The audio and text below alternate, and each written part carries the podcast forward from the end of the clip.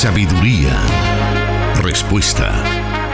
Eso encontramos en la palabra de Dios. Solución bíblica. Comenzamos.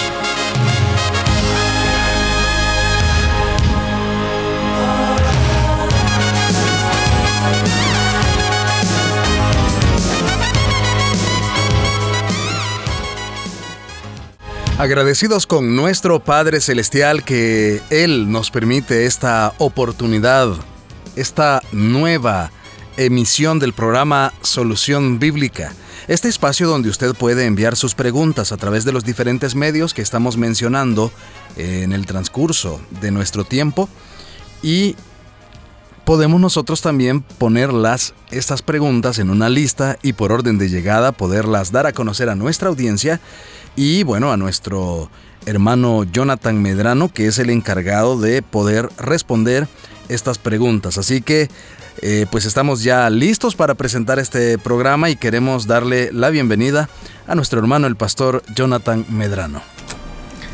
Un saludo muy especial a todos los oyentes de las emisoras de Corporación Cristiana de Radio y Televisión desde los estudios de Plenitud Radio en el occidente de la República del Salvador especialmente aquellos que también en la distancia a través del internet ya están pendientes de esta nueva emisión de su programa Solución Bíblica. Bueno, prácticamente llegamos al final del el cuarto mes del año. El tiempo ha pasado bastante rápido, pero qué bien que usted siga aprendiendo cada día más de la palabra de Dios. Sí, parecería eh, pues que el tiempo va más rápido que lo normal porque eh, qué hace que estábamos iniciando el año pasado con este tema de la pandemia, con tantas situaciones que pudiéramos recordar y hablar y ahora pues nos encontramos en este momento donde la situación pues es muy diferente a la del año pasado para esta época y ahora pues sentimos que las cosas están yéndose muy rápido y de hecho estamos entrando en esta etapa de, de vacunación donde pues ya muchos sectores están teniendo la oportunidad eh, del acceso, de tener acceso a este beneficio y bueno, de hecho queremos aprovechar para que usted nos diga cuáles son sus apreciaciones acerca de este proceso de la pandemia. Bueno, hace un año, como usted bien lo señala, hermano Miguel, la situación era bastante difícil en nuestro país, no solamente en nuestro país, sino que en el mundo. No significa que hoy la realidad haya cambiado de manera drástica. Es cierto que hoy tenemos una ventaja y es que muchos países están comenzando su proceso de vacunación. En el caso de nuestro país eh, se ha realizado una buena gestión al tratar la manera de ir priorizando a aquellas personas que están en un nivel de riesgo y de vulnerabilidad para adquirir o contagiarse con el nuevo, corona, con el nuevo COVID-19.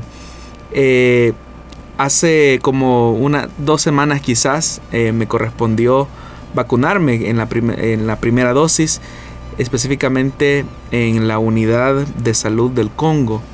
Y mi experiencia fue bastante positiva. El, yo recibí el beneficio eh, porque aparte pues, de desarrollar las labores ministeriales al frente de la iglesia Elim de Santa Ana, también el Señor en su misericordia me permite ser profesor de la Universidad Evangélica del Salvador. Eh, y también eh, por, ese, por, ese, por ese mismo eh, lado, pues fuimos favorecidos para recibir la vacuna.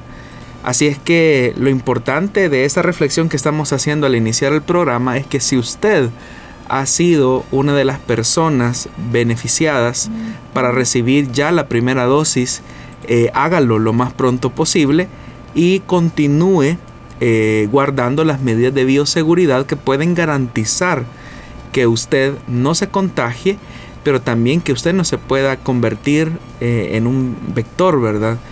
Eh, si ese fuera el caso. hay muchas cosas que se dicen alrededor de la vacuna. Usted no escucha esas voces que nacen precisamente de la ignorancia o de la intención de querer confundir la opinión eh, o, las bases científicas más bien que se están dando y los beneficios que se están teniendo de todas las vacunas. Así que le animo para que si usted es una persona que se ha eh, que se encuentra dentro, dentro de esos sectores eh, beneficiados, pues que lo haga. Bueno, precisamente sobre esto último también tenemos varias, varias preguntas, varias, varios comentarios que nos envían a los medios de comunicación y es acerca de la percepción que algunas personas tienen en el sector cristiano. Primero, sobre los riesgos en la salud que pueda tener el poder vacunarse y también hay voces bastante fuertes acerca de que a través de la vacuna se estarían sometiendo al orden mundial. bueno, eh, volvemos al punto, ¿verdad? Lamentablemente la gente le pone más atención a un videíto de YouTube o a lo que dijo por ahí un fulano de tal que quizás se la pueda llevar de escatólogo, cosas por el estilo, ¿verdad? Ignorando y muchas veces atropellando el texto bíblico, porque incluso utilizan pasajes de la Biblia que uno cuando escucha sus argumentos pues se sorprende del nivel de ignorancia de la Biblia. Fíjese que alrededor de esto, hermano, yo estaba leyendo algunos datos que son bastante interesantes del proceso de vacunación que se tenía en Estados Unidos hasta hace como dos semanas. Eh, el dato que ellos llevan es que hasta hace dos semanas, que fue el último, la última cifra que yo vi, es que 77 millones de personas en los Estados Unidos han sido eh, vacunados ya. Pero eh, un porcentaje más o menos del 0.07% se han contagiado con el nuevo, nuevamente con el COVID a pesar de que ya han tenido la vacuna. Pero ese es un dato muy pequeño, ¿verdad? Y de esa cantidad del 0.07%, eh, alrededor de unas 8.000 personas han muerto por COVID aún después de haber recibido la vacuna, ¿verdad? Pero si comparamos los 77 millones que ya han sido vacunados versus los 8.000 que han fallecido, que es una cifra que vi, como le repito, hace algunas semanas atrás, pues uno notará que em, los, los, casos son bien, bien mínimos, bien, em, no representan, digámoslo así, eh, una escala mayor de lo que uno pudiese considerar, porque alrededor de la vacuna se han dicho muchas cosas.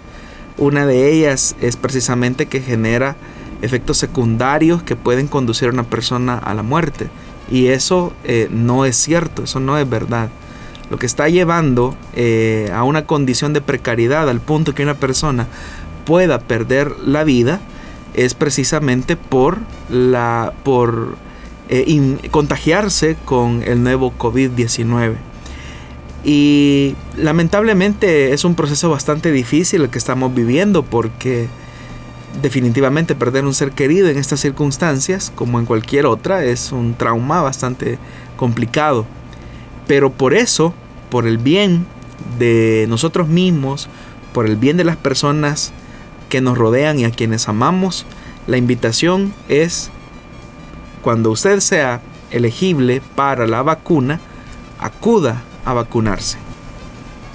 Muy bien, gracias por esa aclaración y por haber introducido el programa de esta manera, ya que como lo mencioné son varios comentarios los que recibimos al respecto, algunos de ellos pues son preguntas directamente para el programa, pero eh, hemos estado por ahí con esa eh, inquietud y pues tener esta información nos da una mejor perspectiva para que eh, tomemos la mejor decisión al respecto.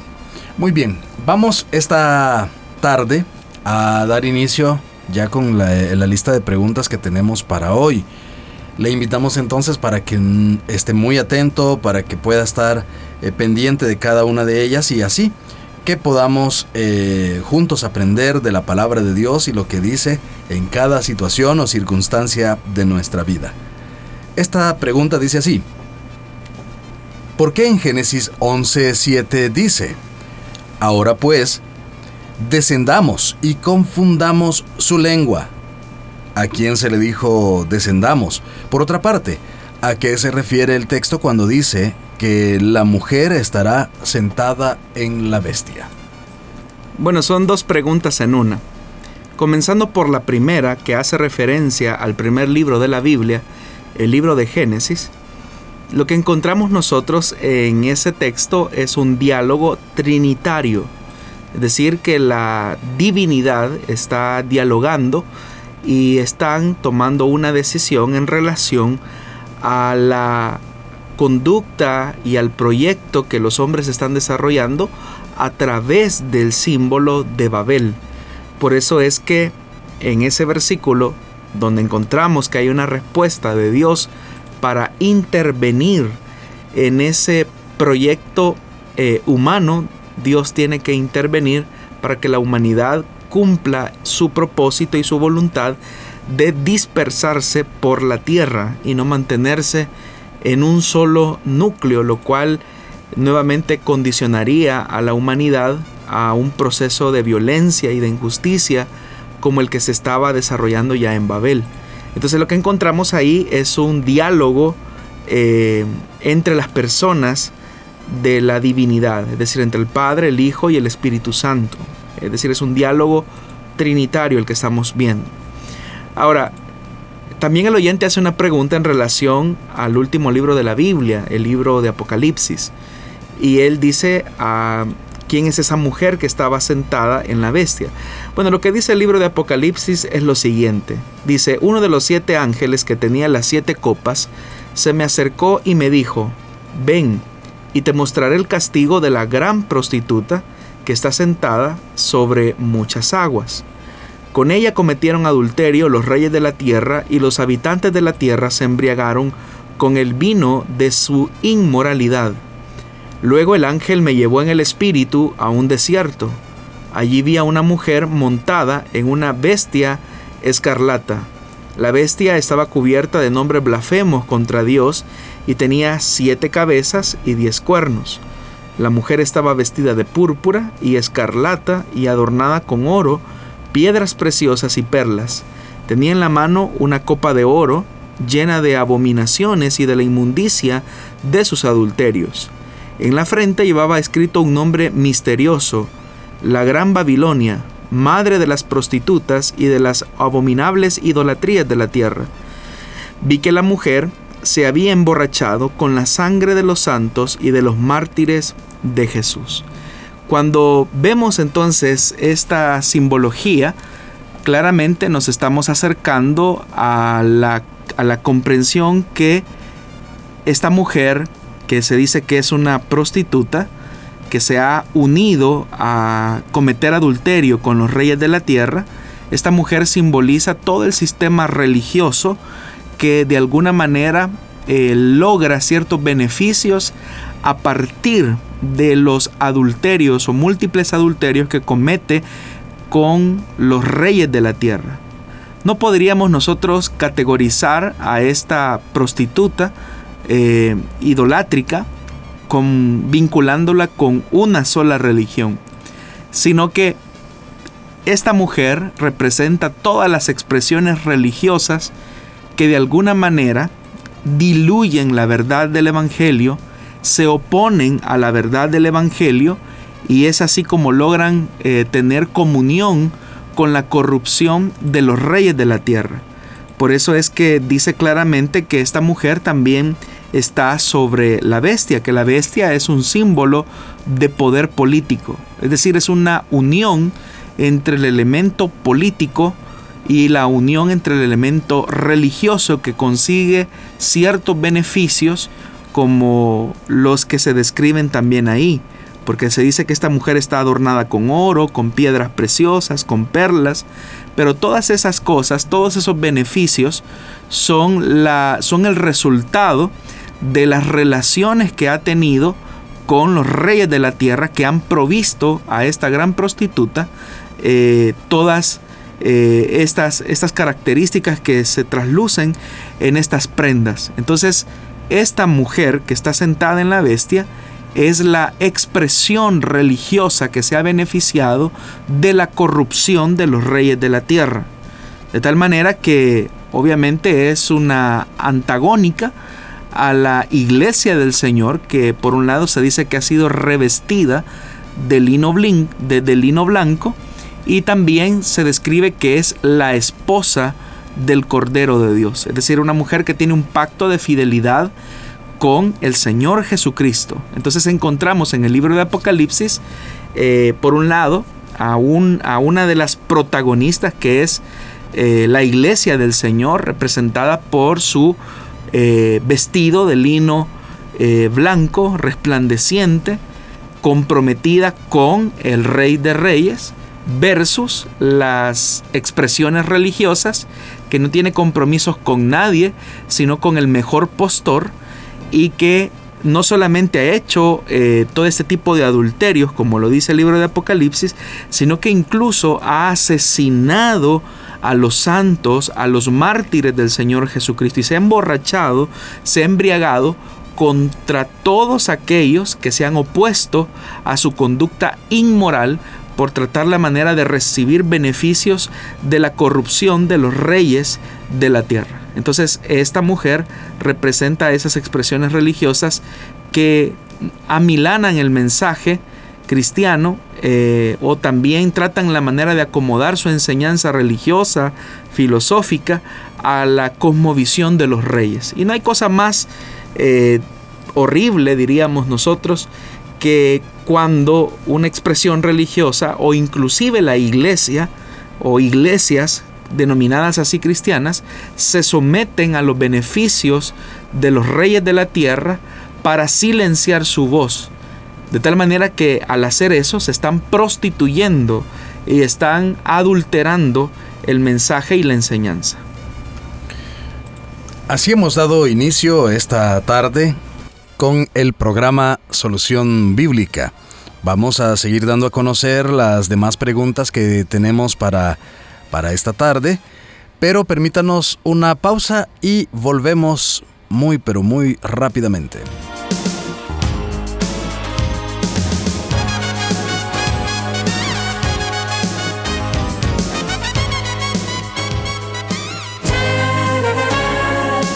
Dios da la sabiduría y el conocimiento.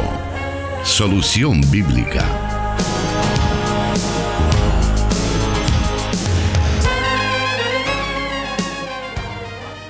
Vamos ahora con la siguiente pregunta para esta tarde y esta dice así. Dios les bendiga, hermanos. Yo tengo una duda bíblica. Como bien sabemos, Dios lo sabe y lo conoce absolutamente todo. Entonces, partiendo de eso, mi pregunta es, si Dios ya sabía que Adán y Eva tomaría del fruto de aquel árbol que Él les mandó no comer, ¿por qué puso siempre ese árbol sobre el huerto? Si Él ya sabía que iban a probar de su fruto, ¿por qué siempre creó ese árbol en el huerto? Bueno, es importante entender, como usted bien lo menciona, que Dios sabe y conoce todas las cosas no hay nada que a Dios le tome por sorpresa. Y quisiera responderle también, hablando acerca de esto, de uno de los atributos de Dios, que es su presencia. Es decir, la capacidad que Dios tiene de saber todas las cosas, de saber lo que ocurrirá en el futuro, de saber las múltiples opciones de los acontecimientos como pudiesen desencadenarse Dios lo sabe y lo conoce todo. De hecho, que el mismo salmista declara en el Salmo capítulo 147, versículo 5, y dice que grande es nuestro Señor y muy poderoso. Su entendimiento es infinito.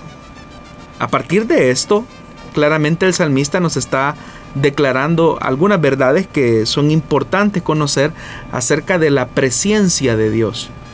Número uno, el conocimiento de Dios es intuitivo, no discursivo.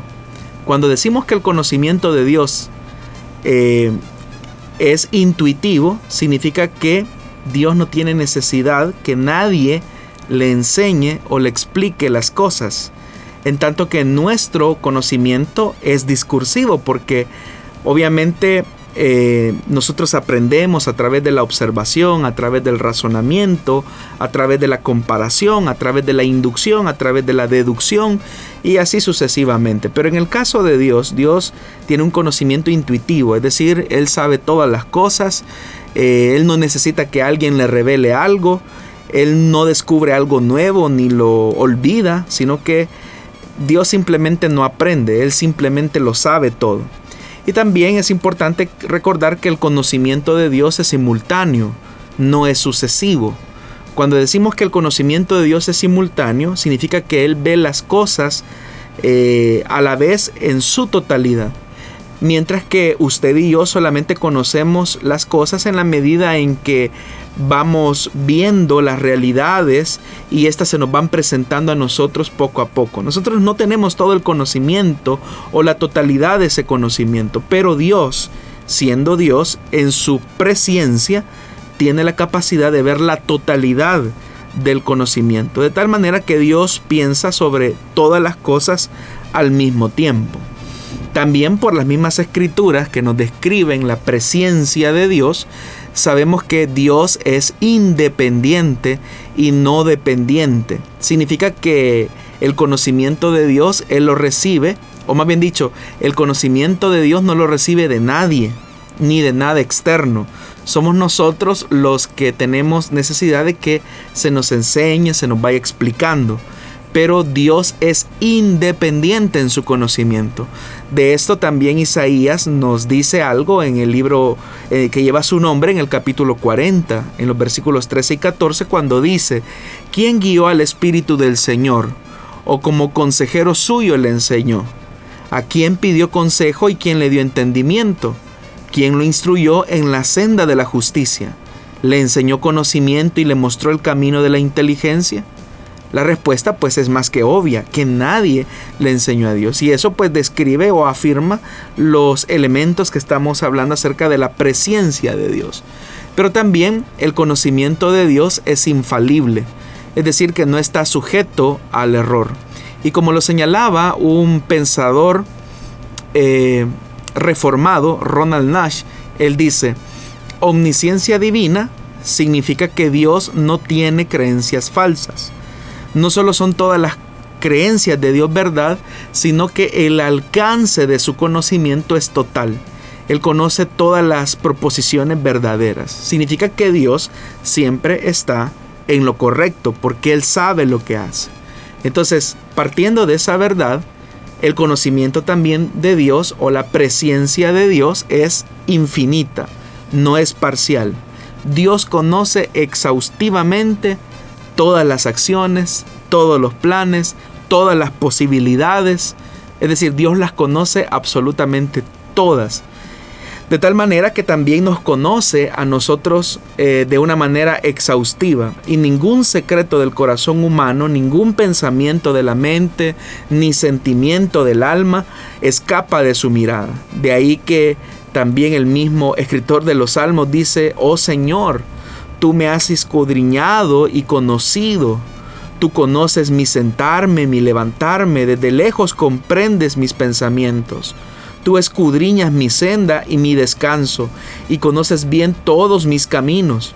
Aún antes de que haya palabra en mi boca, oh Señor, tú ya sabes todo. Entonces, siendo que Dios tiene un conocimiento infinito y también tiene un conocimiento exhaustivo, previo a que las cosas sucedan, significa que Dios toma sus decisiones éticas a partir de su naturaleza de santidad.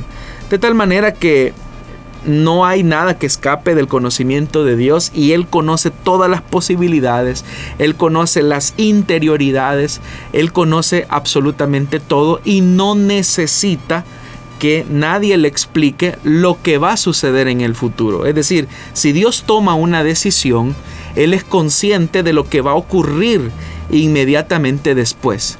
Ahora, ¿por qué he mencionado todo esto acerca de la presencia de Dios?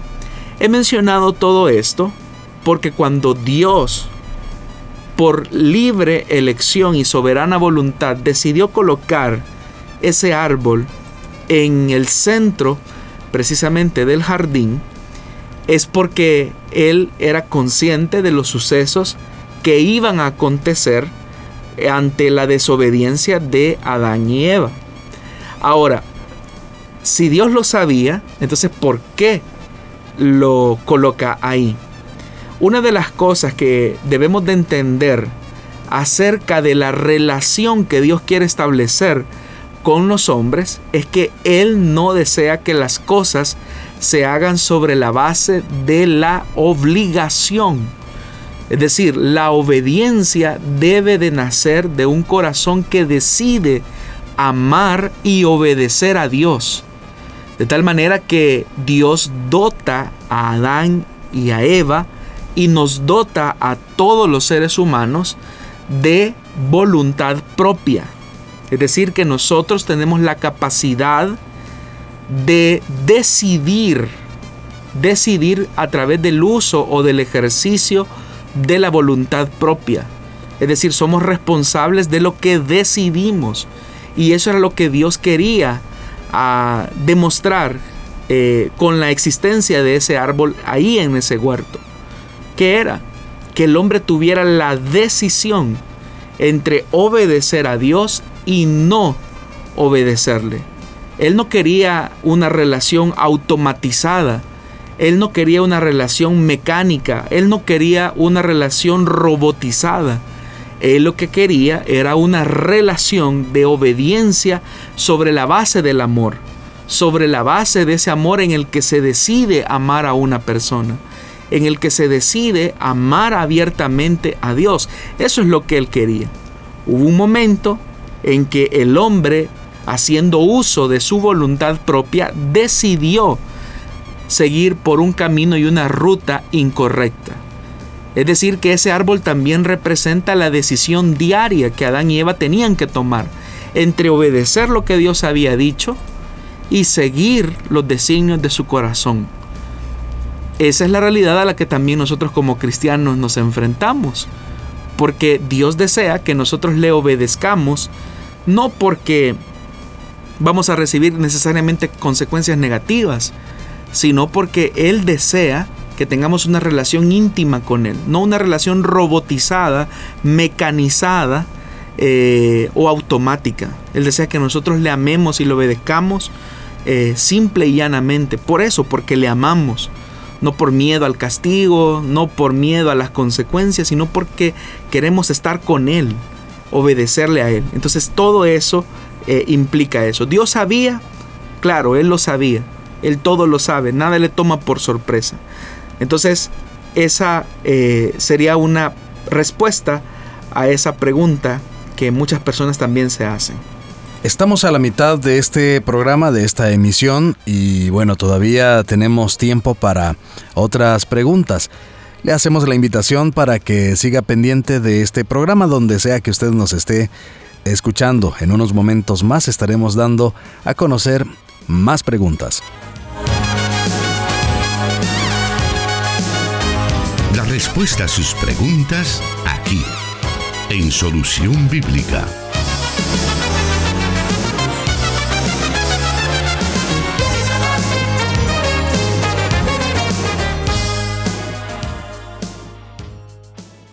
Cada vez que presentamos este programa en vivo recibimos algunos comentarios, algunos mensajes por los diferentes por las diferentes plataformas donde estamos eh, donde tenemos ese acceso a nuestra audiencia y por supuesto nuestra audiencia con nosotros.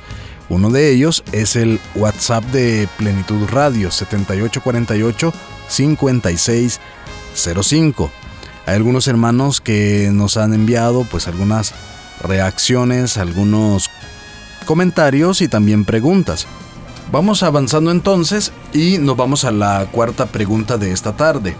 Esta dice así. Dios les bendiga hermanos de Solución Bíblica. Mi duda es, ¿cuál es la diferencia entre carta y epístola? Bueno, una epístola es una escritura dirigida o enviada a una o varias personas que habitualmente toma la forma de una carta, de tal manera que entre carta y epístola casi siempre eh, suelen ser sinónimos, aunque debemos de recordar que la epístola eh, tiene sus características específicas que normalmente difieren al concepto de la carta como nosotros la entendemos hoy en día. Hay que recordar que en el siglo I, que es donde se desarrolla la mayor parte de la escritura eh, epistolar del Nuevo Testamento, muy pocas personas sabían leer y escribir, es decir, que era un privilegio de unos pocos. De tal manera que la manera en que una iglesia podía ser instruida, en este caso, por ejemplo, el, apóstol Pablo, era a través de este medio de comunicación, que era la carta. Pero siendo que las personas no tenían acceso o no podían eh, leer, no era un privilegio para todos, sino de unos cuantos, a eso hace referencia el texto de Primera de Timoteo capítulo 4 versículo 13, cuando se le instruye a este personaje llamado Timoteo, eh, en tanto dice que llego, dedícate a la lectura pública de las escrituras y a enseñar y animar a los hermanos. Es decir, que una de las funciones de los ministros de la iglesia del siglo I era dedicarse a la lectura de esas cartas porque no todos los hermanos que conformaban las comunidades podían leer una carta. Entonces los más versados tenían la cualidad y el privilegio de leer dichas cartas.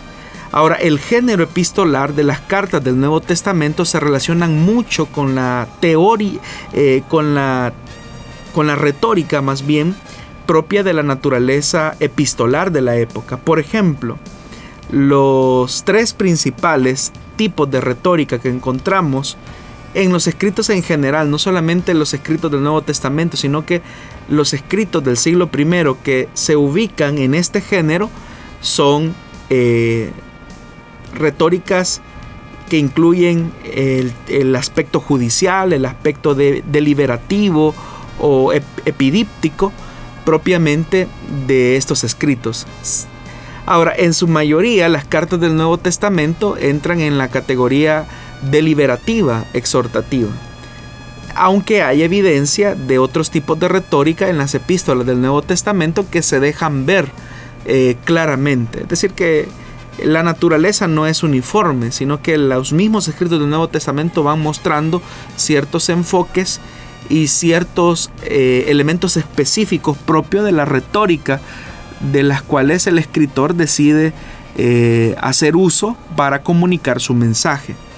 Entonces podríamos decir que básicamente la epístola eh, va dirigida hacia una comunidad de creyentes o hacia una comunidad de personas. A diferencia de hoy en día, ¿verdad? Que, bueno, ya no se ocupa el medio de comunicación de la carta escrita solamente para asuntos muy formales. Pero sabemos que aún hoy en día con, el escaso uso de la carta eh, formal, sabemos que es personal. Eh, muchas veces eh, las cartas son, bueno, en nuestra época son personales, pero en esta época las epístolas o las cartas no eran personales, sino que eran comunitarias. Aún las que nosotros conocemos como cartas pastorales, no eran solamente hacia quienes iba dirigida, sino que era una carta que de alguna manera posicionaba a quien iba dirigido el mensaje frente a la comunidad. Y es por eso que todas estas cartas eh, eran leídas a la comunidad o a la congregación local. Eh, por eso es que eh, son como las algunas de las diferencias entre las epístolas del siglo I y la carta propiamente que conocemos hoy en día. Hay por lo menos algunos siglos de diferencia eh, que van denotando ese cambio y esa transformación en el género epistolar. El hablar de esto nos lleva a pensar acerca de los avances que hay en materia de ciencias bíblicas, los cuales han encontrado muchos hallazgos en los eh, escritos del Nuevo Testamento. Y también al escuchar algunos de los estudios que se desarrollan en la iglesia acerca de las cartas y epístolas, eh, se hace uso de las palabras pseudonimia o pseudoepigrafía, que ubican los textos en escritos de primera y segunda generación. ¿A qué respondió el uso de la pseudonimia o la pseudoepigrafía en algunas de las cartas del Nuevo Testamento, ¿no se vería esto como una especie de, plagio? Bueno, en primer lugar es importante definir el concepto de la pseudonimia o la pseudoepigrafía. eh, que era muy utilizado en el siglo I, es decir, escritores eh, redactaban sus escritos, valga la redundancia, y con la finalidad de darle fuerza al contenido escrito, atribuían dicho escrito a una persona representativa o de autoridad que de alguna manera validaría eh, el contenido de dicha carta. Ahora, nosotros en nuestro siglo XXI, pues vemos, o sea, veríamos eso como un plagio, es decir, que yo redacte un escrito y diga que lo escribió otra persona, eh, de alguna manera se consideraría como algo eh, que no es correcto, ¿verdad? Eh, incluso trataríamos la manera de denunciar o incluso de verlo con descrédito. Pero eso en el siglo I no era así, no se consideraba un plagio, un plagio de autoría, sino que al contrario, se veía como uno de los recursos válidos que de alguna manera los discípulos de aquella persona a la que le atribuían dicho escrito dejaba como un sustento o un dictamen de autoridad frente a quienes iba destinado dicho mensaje. De tal manera que, por ejemplo, escritos de segunda generación, como las cartas pastorales, por ejemplo, eh, primera, segunda de Timoteo, la carta misma a Tito, eh, son cartas que de alguna manera responden a ciertas realidades de la iglesia y en donde los discípulos, en este caso de Pablo, se preguntan qué hubiese hecho Pablo frente a las circunstancias que ahora nos corresponde vivir. Entonces, esta comunidad de discípulos redactan, escriben el pensamiento de Pablo y atribuyen dicho escrito a el apóstol Pablo, con tal de validar el mensaje, porque no es lo mismo que lo diga un discípulo a que se diga esto es lo que Pablo hubiese pensado o esto es lo que Pablo hubiese dicho frente a esta nueva realidad que nos corresponde vivir. Pero esa era una práctica que no solamente eh, lo hacían las comunidades eh, cristianas del siglo I, sino que también en círculos académicos y específicamente filosóficos era una práctica bastante común. Entonces no se puede hablar de plagio en estas condiciones. Lo que sí es cierto es que al menos eso nos ayuda a identificar los avances y, los progresos teológicos, que las comunidades van teniendo en la medida en que la iglesia se sigue eh, institucionalizando y expandiendo por todo el imperio, porque responde a nuevas realidades. Por mencionar un ejemplo, todos sabemos que el Pablo eh, real, el Pablo histórico, tenía una posición muy marcada, muy eh, dura, diríamos, contra aquellas personas, específicamente hermanos de la iglesia de Jerusalén, que todavía seguían mezclando los elementos de la ley con los, con los de la gracia. Y en un escrito original, como por ejemplo la carta a los Gálatas, donde Pablo manifiesta claramente que aquellos que se quieren justificar por las obras de la ley de la gracia han caído, Pablo muestra su rechazo total a esa manera de comprender el Evangelio. Sin embargo, ustedes van a notar ya en las epístolas pastorales, donde incluso encontramos a este Pablo diciendo que la ley es buena. Pablo jamás hubiese dicho eso. Lo que ocurre es que ha habido una condición social en la que los judeocristianos han tenido que emigrar a causa de la convulsión social que se está viviendo en Jerusalén, han tenido que emigrar a las comunidades paulinas y ahora tienen que convivir con el cristianismo paulino.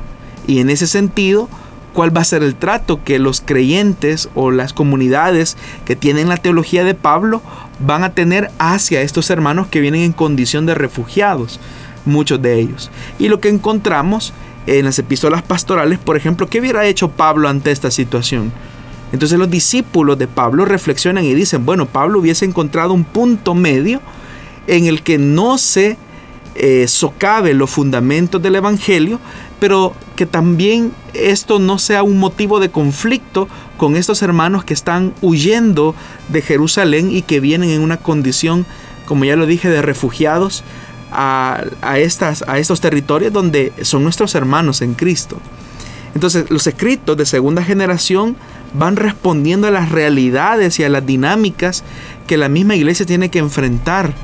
Y por eso es que eh, encontramos ciertos matices teológicos en los escritos de segunda generación que responden a esas realidades específicas.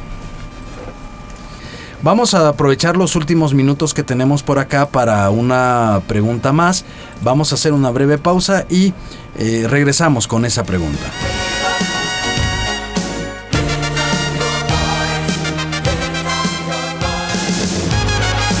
Solución Bíblica con el pastor Jonathan Medrano. Desde Plenitud Radio 98.1 FM en Santa Ana, enlazada con Restauración 100.5 FM. Y por supuesto también saludamos a nuestros hermanos que se enlazan con nosotros. A esas señales que acaba de usted escuchar están también unidos Restauración San Miguel 1450 AM y Cielo FM en el occidente de Guatemala a través del 89.1. Bueno, esa pregunta de la cual le hablaba antes de irnos a esa pequeña pausa dice así. La profecía que se describe en el capítulo 11 de Daniel tuvo su cumplimiento en el periodo intertestamentario o en tiempo de los macabeos, nos dice nuestro oyente. Bueno, el capítulo 11 del libro de Daniel hay que recordar que pertenece a lo que se conoce como el género apocalíptico. Incluso esa sección se, eh, se conoce también como el Apocalipsis de Daniel porque los elementos que se encuentran nos describen eh, elementos y rasgos propios de dicho género. Ahora, en relación a que si ese capítulo corresponde a la realidad que se vivió durante el periodo intertestamentario, conocido también como el periodo de los macabeos, eh, efectivamente, en el capítulo 11 nosotros encontramos que el autor trata la manera de trazar de nuevo la historia eh, de alguna manera hasta los días de Antíoco IV Epífanes. El autor, eh, de alguna manera, el autor del libro de Daniel, el autor del libro de Daniel fue contemporáneo de Antíoco III y del perseguidor Antíoco IV Epífanes. Y sobre ello, pues puede informar con bastante precisión acerca de las situaciones que de alguna manera se estaban viviendo en ese periodo. De la historia precedente recoge algunos hechos eh, salientes y de alguna manera esquematiza otros. Lo que encontramos ahí es el imperio de los persas, eh, que de alguna manera se reduce a cuatro reyes, Alejandro y los diádocos, que de alguna manera también están bien representados en ese capítulo 11.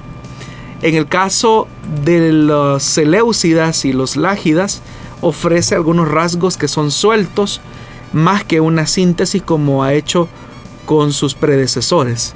Ahora, a pesar del valor histórico, de varios datos que el capítulo eh, trasluce, hay que recordar que eh, el resultado en su conjunto también en alguna medida o en algunos elementos suele ser algo confuso. Y eso pues queda relativamente claro porque el escritor adrede quiere ocultar la identidad de los personajes que se perfilan en ese capítulo, aunque en otros es bien, eh, es un poco más fácil, digámoslo así, tratar la manera de identificar. Es decir, que los contemporáneos del autor podían encontrar concepciones tradicionales en la primera sección y podían reconocer hechos recientes también que estaban viviendo a partir de la invasión de lo que se conoce como el proceso de helenización. Entonces podríamos decir que el libro de Daniel responde en muy buena medida a lo que se conoce como ese periodo intertestamentario, lo que ha llevado a muchos eh, eruditos bíblicos a considerar que el libro de Daniel se escribe en el periodo que se conoce como el periodo intertestamentario. De tal manera entonces que ese periodo no sería un periodo de silencio como nosotros lo hemos conocido, sino que el libro de Daniel y otra literatura que también a nosotros nos es familiar eh, en la escritura bíblica eh, se produjo durante ese periodo. Entonces hablar de un periodo de silencio eh, no es tan cierto como algunas personas lo mencionan, porque muchos de estos escritos o las redacciones finales de esos escritos se produjeron durante ese periodo. Ahora, el texto hebreo presenta, como ya lo dije, algunos elementos bastante dudosos o difíciles de comprender en el hecho de definir sus aspectos históricos o los sucesos eh, exactamente como se narran. ¿Por qué razón? Porque a los escritores hebreos, más que mostrar información histórica como la entendemos nosotros, lo que quieren enfatizar es una verdad. Y es la verdad de la resistencia a las acciones del imperio por tratar la manera de quitarles su fe hebrea, su fe, eh, la, la fe judía como tal. Recordemos que la helenización precisamente perseguía eso. Era una manera de globalizar no solamente la política del imperio, sino que también globalizar la religión del imperio. Era una, una manera de unificar eh, o, de estandarizar eh, los aspectos legales, religiosos, políticos, culturales y obviamente que eso incluía eh, los, los, elementos propios de la idolatría eh, griega. Lo que nosotros encontramos entonces en el capítulo 11 es precisamente una breve descripción de lo que se estaba suscitando en ese periodo intertestamentario. Aunque cabe mencionar que hay unos pasajes que de alguna manera no son tan claros, específicamente los que van del versículo 22 hasta el versículo 45, más o menos. Pero lo que podríamos encontrar, haciendo una división un poco más cercana, eh, y haciendo una división de, de, conjunto es que, por ejemplo, en el versículo 12 nos habla del imperio persa. Del versículo 3 al 4 nos habla de Alejandro y la división de su imperio. Del versículo 5 estamos frente a Ptolomeo I y Seleuco I. Del versículo 6 al 9 eh, vemos el suceso de Laodice, Berenice y Ptolomeo III que tienen eh, elementos de ruptura y también se nos habla acerca de las nuevas alianzas políticas que se establecen al interior de ese imperio que se va fragmentando.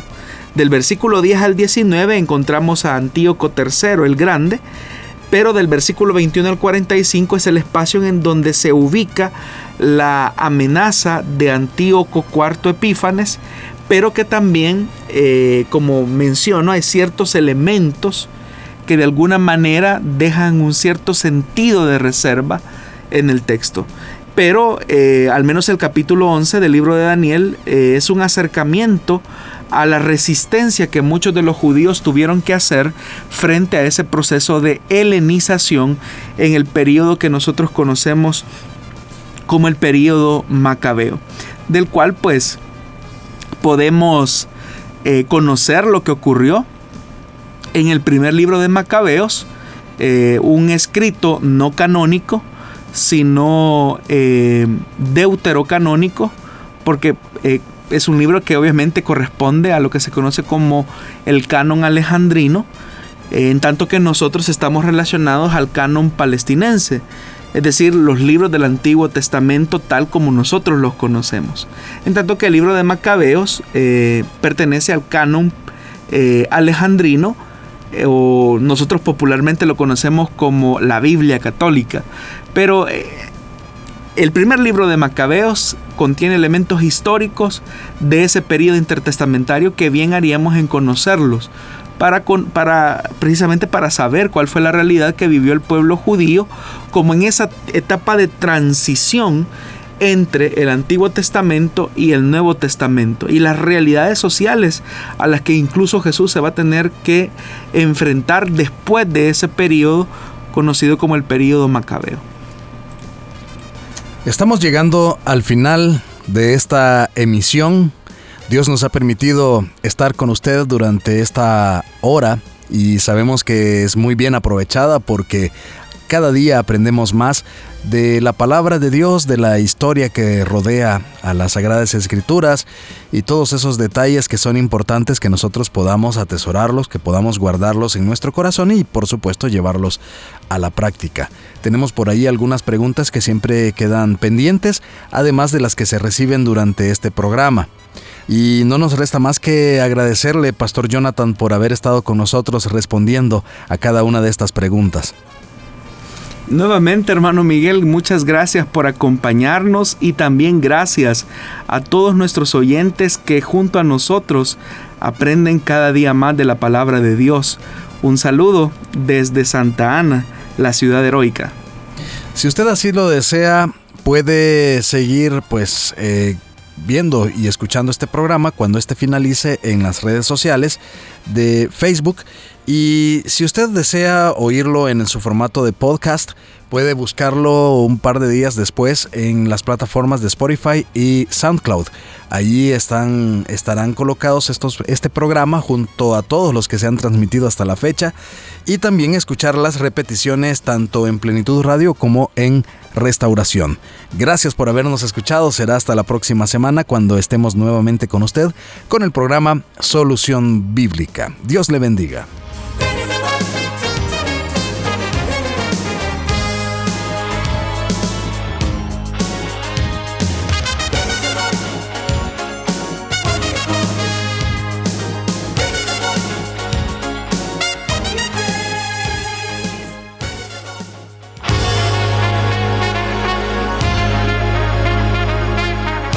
Encontramos respuesta en la palabra de Dios.